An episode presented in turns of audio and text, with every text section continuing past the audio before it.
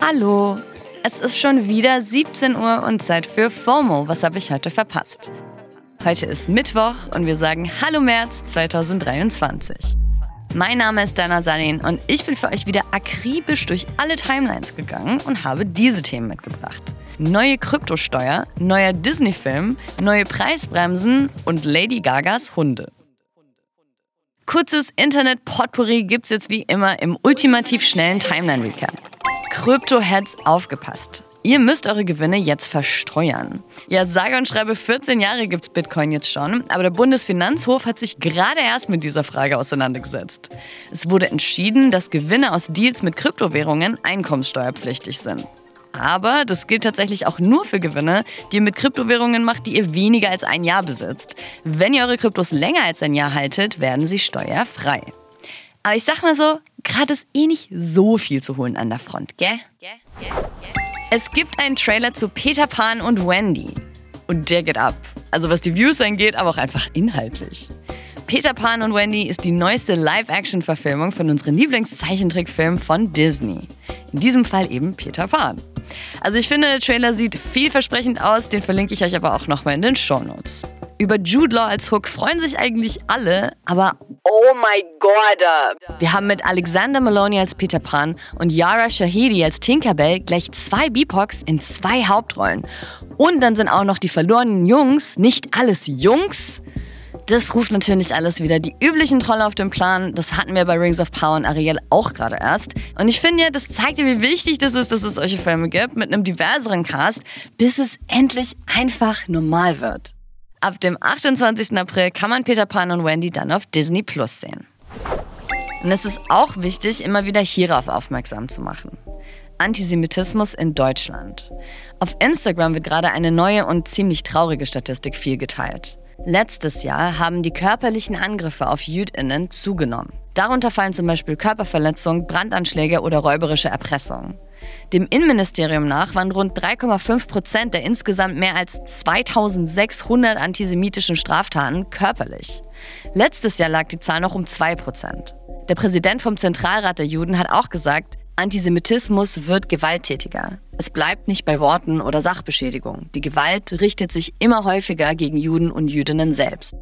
In den Show Notes findet ihr auch einen Link zur bundesweiten Online-Meldestelle von antisemitischer Gewalt. Twitter könnte bald endlich Konkurrenz bekommen. Und zwar von der Social Media App Blue Sky. Mastermind hinter der App ist niemand anderes als Jack Dorsey. Und der hat ja damals Twitter mitgegründet und war lange CEO. Aber das ist ja jetzt passé.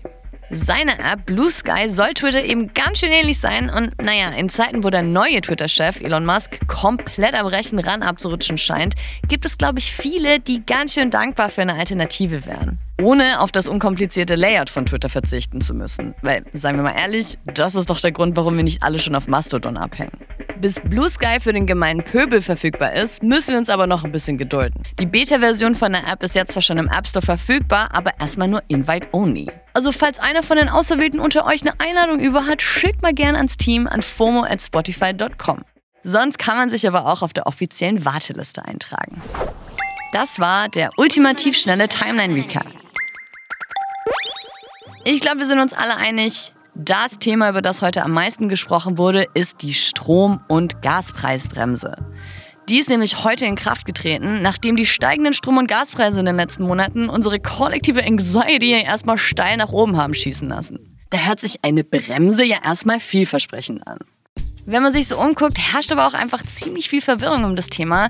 Vielen flattern jetzt erstmal plötzlich Preiserhöhungen in die Wohnung und deswegen habe ich gedacht, wir machen heute mal ein bisschen Erklärbär-FOMO und schauen uns das Ganze mal genauer an. Also im Grunde ist die wichtigste Information diese. Ab heute kostet eine Kilowattstunde Gas maximal 12 Cent und Strom maximal 40 Cent. Ob ihr dadurch spart, hängt von zwei Faktoren ab. Wie viel mehr ihr gerade pro Kilowattstunde bezahlt und wie viel Gas und Strom ihr dieses Jahr im Vergleich zum letzten verbraucht.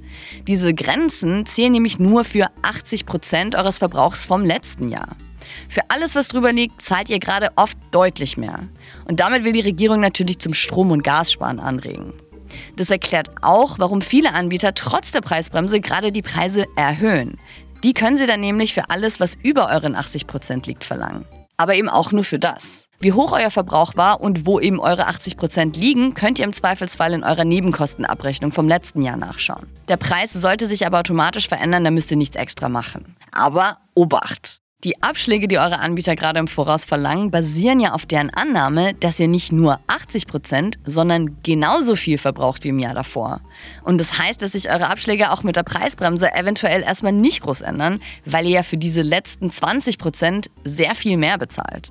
Die richtige Entlastung kommt quasi erst nächstes Jahr mit der Nebenkostenabrechnung. Mit der steht dann wirklich fest, wie viel oder ob ihr überhaupt über den 80 Prozent gelegen habt. Und dann gibt es unter Umständen eben eine fette Gutschrift. Es könnte sich gerade aber in jedem Fall mal lohnen zu gucken, was der reguläre Preis für eine Kilowattstunde bei eurem Anbieter ist. Viele kratzen da nämlich an den Obergrenzen und da gibt es gerade viele Neukundenangebote, die da deutlich drunter liegen. Also ja, viel Information auf so einen Mittwochnachmittag, aber ich fühle mich da jetzt sehr viel besser gewappnet und ich hoffe, ihr auch. Und jetzt, Leute, wird's bisschen wild. This story is insane. Lady Gaga is being sued by one of the people connected to robbing her dogs. In diesem TikTok von BuzzFeed Now und überhaupt in den Socials gerade wird super viel hierüber gesprochen. Lady Gaga wird verklagt. Und zwar von der Frau, die vorletztes Jahr nachweislich daran beteiligt war, Lady Gagas Hunde zu klauen und sie dann zurückgebracht hat. Let me explain. Vorletztes Jahr im Februar wurde der Typ, der Lady Gagas Hunde ausführt, also ihr sogenannter Dogwalker, bei einem Spaziergang mit ihren drei Bulldoggen überfallen. Die Angreifer haben zwei der drei Doggen, Gustav und Koji, mitgenommen. Asia, die dritte im Bunde, wurde aus irgendeinem Grund zurückgelassen. Und Gaga hat dann einen emotionalen Instagram-Post gemacht mit ganz vielen Fotos von den beiden und hat geschrieben, I will pay $500,000 for their safe return. Und das ist wichtig. Die Frau, die die Hunde dann nämlich zwei Tage später zurückgebracht hat, sagt jetzt, dass sie diese Belohnung nie bekommen hat. Aber das Ding ist halt, dass eben diese Frau, Jennifer McBride heißt sie übrigens, in dem Fall sogar schon verurteilt worden ist. Ihr Anwalt hat zwar einen Deal rausschlagen können, aber eigentlich sollte sie sogar wegen Beihilfe zum versuchten Mord verurteilt werden. Dem Dogwalker ist nämlich in die Brust geschossen worden und er ist gerade so mit dem Leben davon gekommen. Jennifer war zwar nicht dabei, kannte aber mindestens zwei der Angreifer wohl schon seit Jahren. Und die Hunde sind ja dann auch nicht zufällig bei ihr gelandet. Lirum Larum, am Ende hat sie nur zwei Jahre Bewährung wegen Hehlerei bekommen. Aber Fakt ist halt trotzdem, Jenny hat Dreck am Stecken. Und da finde ich schon sehr ballsy, jetzt vor Gericht zu gehen und zu sagen, ja, aber Lady Gaga hat auf Instagram gesagt, man bekommt eine halbe Million, wenn man die Hunde zurückbringt. Ja, die will ich jetzt. Gaga hat in ihrem Post übrigens weitergeschrieben, dass die Belohnung auch gilt, wenn jemand unknowingly, also unwissentlich, die Hunde gekauft oder gefunden hat. Und das kann man von Jennifer McBride ja nun nicht gerade behaupten. Oder wie es in diesem TikTok von iHeartRadio heißt, Imagine committing a crime and then trying to get the reward for that crime and then suing when you don't get that money. Einfach nur wild. Das war's für heute mit FOMO und wir hören uns morgen wieder hier auf Spotify. Aber sagt mal kurz, spielt ihr eigentlich Atomic Heart, trotz der Kontroverse um das Spiel? Darüber reden wir nämlich am Wochenende. Schreibt's uns an FOMO at Spotify.com.